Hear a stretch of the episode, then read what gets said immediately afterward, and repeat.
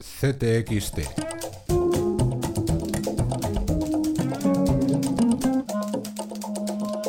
Podcast. Número 55 de CTXT, el de la derrota del derecho humanitario en Europa. The irregular flow of migrants along the Western Balkan route have now come to an end. El cierre de la ruta de los Balcanes ha dejado a decenas de miles de refugiados atrapados entre Grecia y Macedonia. Allí se acumulan historias, vidas y sueños rotos, también gritos de protesta.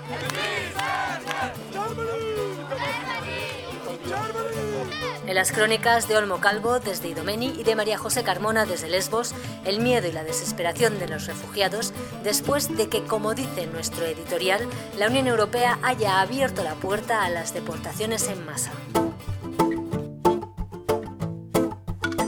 La página nacional, Emilio Botín protagoniza la nueva entrega de los titiriteros de la corrupción, también la última hora de los pactos para formar gobierno y del juicio NOS, y Alex Moreno nos da los detalles del espionaje político en el PP de Madrid durante los años de Esperanza Aguirre en el gobierno de la comunidad. La semana pasada acudieron a la Comisión de Investigación de la Corrupción Política de la Asamblea de Madrid tres personas acusadas en el caso de los espías. Su testimonio fue un relato de las luchas de poder que vivía el PP durante los años de Esperanza Aguirre al frente de la Comunidad de Madrid y una denuncia, que todo fue un montaje para encubrir los espionajes que se estaban produciendo durante esos años y para encubrir a los verdaderos responsables de los mismos.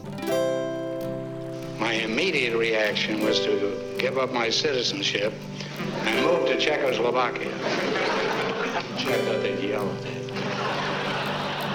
Con Groucho Marx habla desde un universo paralelo José Luis Merino, una entrevista escrita a ciegas pero con respuestas muy reales. También en Culturas el pintor Alberto Reguera nos abre las puertas de su estudio y de libros escriben Raúl Gay, Pilar Ruiz y Rosa Pereda. Y Ajax Merino pone, como siempre, la nota de jazz con una mujer que nunca se subió a un escenario, pero que interpretó el papel de ángel de la guarda de los músicos de Nueva York de los años 50, la baronesa Nika, la puta de los negros.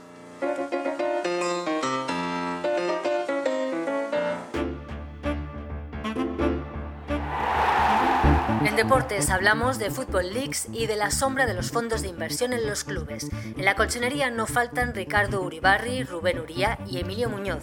Y con Marcos Pereda regresamos a los años 70 para revivir la historia del Lazio de las Pistolas, un gran equipo sobre el césped y un grupo salvaje fuera de él. Un equipo absolutamente dividido en su interior, dos grupos perfectamente antagónicos que ni siquiera se cambiaban de ropa en el mismo vestuario, con varios jugadores que habían demostrado sus simpatías por el movimiento fascista y con un indisimulado gusto por las armas de fuego que les llevaba a cometer bromas tan simpáticas como disparar a los aficionados rivales o apagar las luces de la habitación disparando a las bombillas.